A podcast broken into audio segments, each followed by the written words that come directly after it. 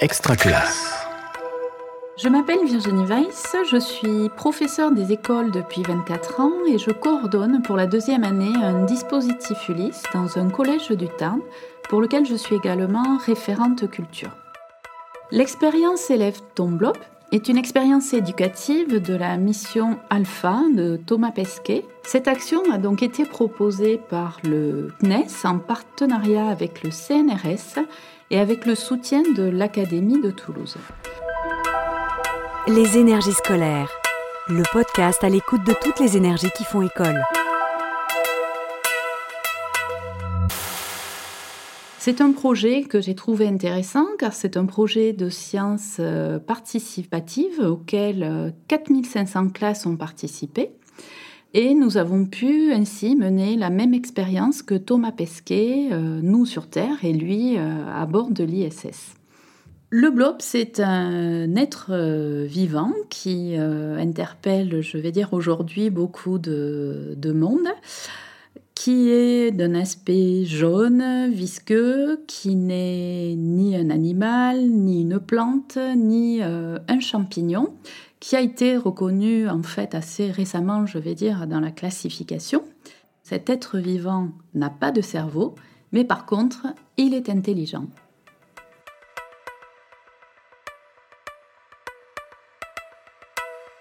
J'ai démarré ma carrière euh, dans un quartier difficile de Toulouse. J'ai pu travailler dans une équipe euh, de recherche, notamment autour euh, de Figelkov. Et ce que j'ai pu apprendre, c'est que quand l'enseignant met en place un projet dans lequel vivent, je vais dire, l'ensemble des enseignements, les élèves ne sont plus dans l'inquiétude de, travailler et d'apprendre. Donc une fois que les élèves sont engagés, qu'ils manipulent, qu'ils se questionnent, là, l'enseignant, pour moi, peut construire toutes les notions abstraites, peut euh, poser tous les points du programme. Donc le protocole qui était posé de façon euh, officielle était qu'il fallait filmer durant euh, sept jours deux blobs mis dans des situations différentes. Soit il avait quatre flocons d'avoine autour de lui, soit rien du tout. Pour pouvoir filmer, donc on a utilisé un iPad avec lequel on a dû télécharger une application particulière, puisque l'objectif, c'est maintenant que nous communiquions au centre de recherche, à Audrey du Sutour, l'ensemble des photos qui permet de voir quelles ont été les réactions du blob quand il n'avait pas de nourriture, quand il n'avait pas de flocons d'avoine, ou bien dans l'autre cas, euh, quand il a les flocons, quels sont les réseaux qu'il construit. Les élèves ont été agréablement surpris en juin d'être inscrits dans ce projet. Et la réaction qu'ils ont eue, c'est qu'ils me questionnaient énormément. Quand commence-t-on le projet? Pourquoi on attend? Est-ce qu'on nous a oubliés? Et du coup, toute cette ambiance nous a permis quand même, quand on a démarré le travail dans le dispositif Ulysse, d'avoir une dynamique et vraiment un engagement euh, des élèves qui étaient euh, bien présents et surtout très impatients. Et même les parents étaient curieux de, découvrir ce, nouveau projet.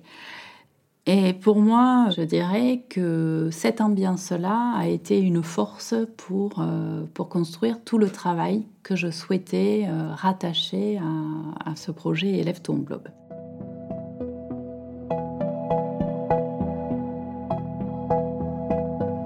C'est une expérience euh, unique qui a favorisé le travail coopératif au sein du dispositif, de l'entraide, de l'écoute.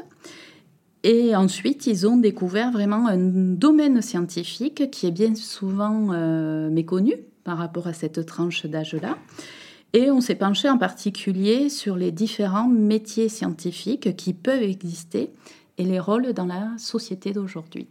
Ensuite, j'ai vraiment souhaité développer aussi la notion de l'esprit critique, pour moi, de ces citoyennes de demain.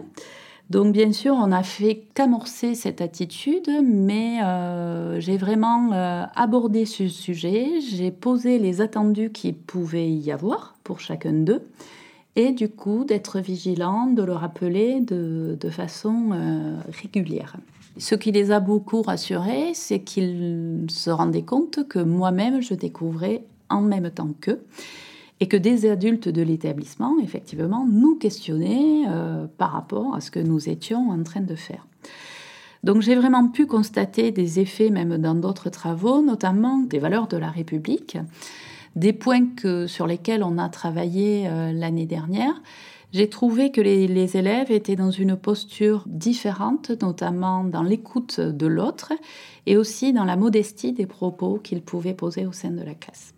J'ai trouvé intéressant d'apprendre que les élèves avaient partagé ce, projet, expliqué ce que nous faisions en classe à des personnes de leur quotidien, un surveillant de l'établissement, euh, le chauffeur de bus, une grand-mère, euh, des frères et sœurs. Et quand je leur ai demandé ce qu'ils avaient rencontré, ils étaient tout à fait en mesure d'expliquer le, le, type d'être vivant que c'est et les conditions euh, dans lesquelles nous avons mené le protocole expérimental. Le constat que je peux faire, c'est qu'aucun élève n'est dans le refus d'apprendre et surtout, ils identifient les progrès qu'ils font pas à pas.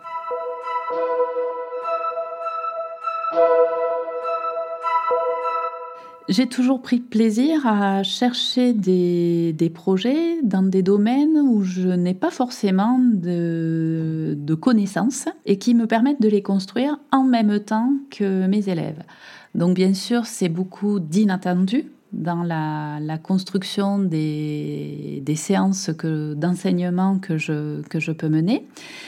Mais je trouve également que du coup, les élèves ressentent que je suis dans la posture d'apprendre comme eux et les démarches qu'ils entreprennent sont d'autant plus riches car ils sont en mesure de m'apporter des connaissances et donc de même d'aller euh, rechercher pour alimenter tout le, travail de groupe qui vit dans la classe.